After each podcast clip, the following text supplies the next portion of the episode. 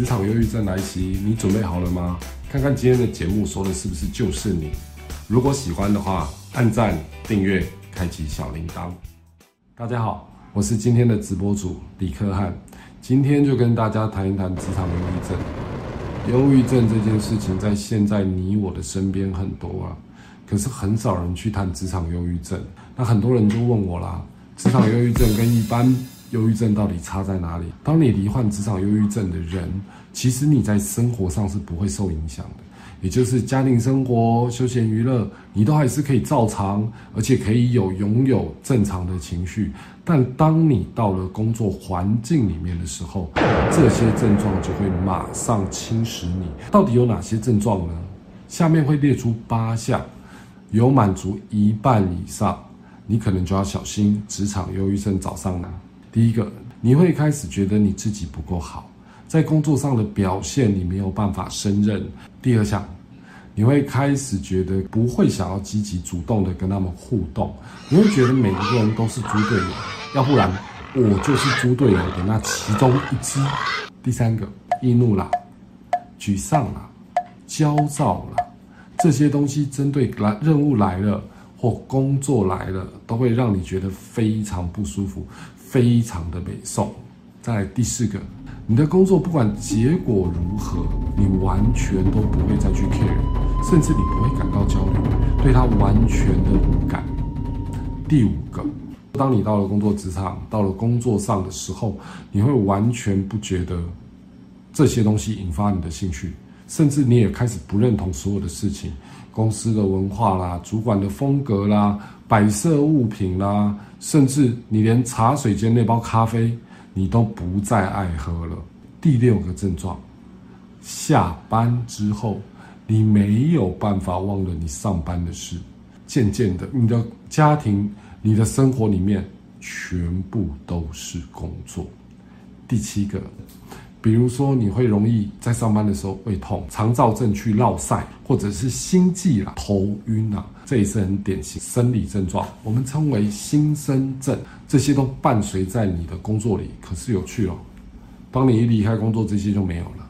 第八个症状就跟忧郁症的诊断是一样的，你的睡眠会产生障碍，你的饮食会产生障碍。所以各位朋友，如果你一半以上都中。那可能你就要好好的觉察自己是不是正在被压力带来的忧郁给侵蚀，会引发这八大症状或甚至更多症状的原因，其两个面向：环境面向、个人特质面向。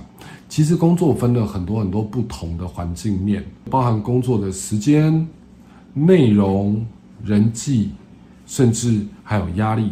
这些外在给你的东西也会诱发这个。其实我们找到一个很有趣的结论：一般职场忧郁症不太会发生在新鲜人的身上，大部分会对工作一段时间甚至有成就的工作人产生反应。因为压力需要累积，忧郁需要被培养。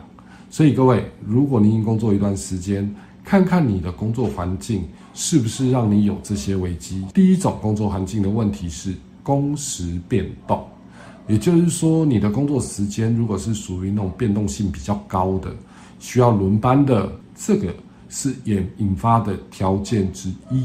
第二个，工作内容变动太大，你的工作任务常常在改变。也有一种人是什么？一天到晚 A 办公室跑 B 个办公室，B 办公室又要去 C 办公室，最后又要回到 A 办公室，到处跑，到处换。这些人都在面临一件事情。不断适应新的环境，也就是说，这样的不安定会让你引发职场忧郁症的可能性变高。第三个，大家都知道压力大产生的问题大。换句话说，你可能有些临时任务啊，或者绩效要求很高的人，就通常会有反应。可是各位都忽略了另外一个叫压力太小，压力太小也会产生职场忧郁症。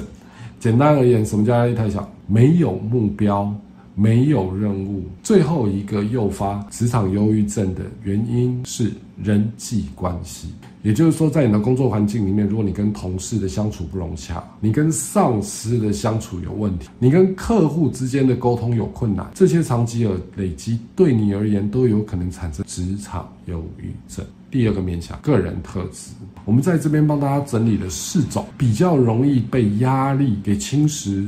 罹患职场忧郁症的四种人，第一种我们称为尽力型，凡事都做到好，做到饱，做到满，一点点没做完或一点点小瑕疵，他会用尽全力的去修正它。可想而知，他用尽了多少的精神去面对他的工作。相对的，忧郁症压力也相对较大。第二种人，我们称为压抑型，就算有情绪，他也不讲；就算有压力，他也不讲。就算跟主管之间有问题，他也不讲，什么都不讲，凡事自己一个人默默的吞。当然啦，就像压力锅一样，压力满了都不宣泄，迟早会爆炸的。第三种人，我们称为逃逸型，比较多发生在主管或者一些职场的老员工身上。这些人呢，或许在过去他们的工作经验里面，已经累积了很多的成就，创造了很多的业绩了。可是啊，人不可能永远顺遂嘛。某一个短时间，他的职务因为人事掉下来，或他的业绩因为环境、因为状况。没有过去那么璀璨，这个时候的他就会逃到他过去辉煌的成就里面，不断的去回忆，不断的去悔恨过去为什么我可以这么多，现在我为什么无法？这个落差就造成他的情绪，这个落差也就造成他职场压抑跟忧郁的可能性。第四种人，我们称为易脆型，这些人呢，其实在平常的工作表现。甚至他的人生价值观都比较希望的是安稳，没有变动。可是问题就在这，比如说突然没有工作了，或者突然要被减薪了，或者突然他要去承接一个从来没有做过的业务了，这个时候他的问题就来了，所以他开始低落，开始产生无能感，也开始无法接受这些意外的变化。这四种人。在人格特质和工作的条件面上，都比较容易罹患所谓的职场忧郁症。各位，如果啊满足了以上或大部分都有，也别担心。我们接下来要告诉各位四个可以自我疗愈或请求协助的方法：第一个觉察，第二个回馈，第三个美丽新世界，第四个治疗。什么叫觉察呢？也就是刚才我不断的在强调症状、环境跟。个人特质，我们不断的用这些条件去内省自己，到底有没有这些状况发生在我身上？不管是前兆也好，或者已经出现了也好，只要有了，我们就要赶快开始进行改变，或者对外求助。第二个叫做回馈，当我工作能力已经降低了，当我已经开始忧郁了，当我开始已经压力大了，人都会很自动的去关注我失去的那些。我过不去的那些，可是大家都忽略了。其实我过去的这段工作经验，一定有让我学习到很多的部分，一定有让我自己觉得很棒的部分。把这些找出来，给自己一个鼓励的回馈。另外一个回馈是跟他人的回馈。心情不好、压力大的时候，就把同事拉到茶水间，去骂个二十分钟，把主管到工友全部骂一遍。哎。的确，马上就好很多。可是前两三次你会觉得效果异常的良好，当你讲到第十次的时候，会开始出现反作用力，也就是你会被这些负面的语言给压垮，你会越来越觉得压力大，你会越来越觉得没有办法宣泄。相反的，听的那个人听十遍，他也开始要俩功了。所以渐渐也不会有人听，所以这个循环作用也会压垮你。所以我们要跟他人回馈的时候，偶尔提一提，或经常提一提自己好的部分，自己曾经有过可以安慰自己的工作表现。再来，美丽新世界，我们的生命里面不是只有工作，我们还有很多的东西，而这些东西当压力来的时候被你忽略。所以，我们应该转个弯，换个焦点，看一看生活，看一看兴趣，看一看休闲。这不代表你要舍弃工作，而是把你的焦点转向一个可以让你轻松的面向。很多人会发展所谓的斜杠，这些都是方法之一。最后一个治疗，这个是我们最后的手段。也就是寻求医疗的协助，但是各位，这一个手段我们必须做评估。当以上的这些状况已经开始不止发生在工作里，而是它也渐渐的开始出现在你的生活里，你开始什么休闲娱乐都不想做了，别人要跟你互动，你可能连互动都不想互动。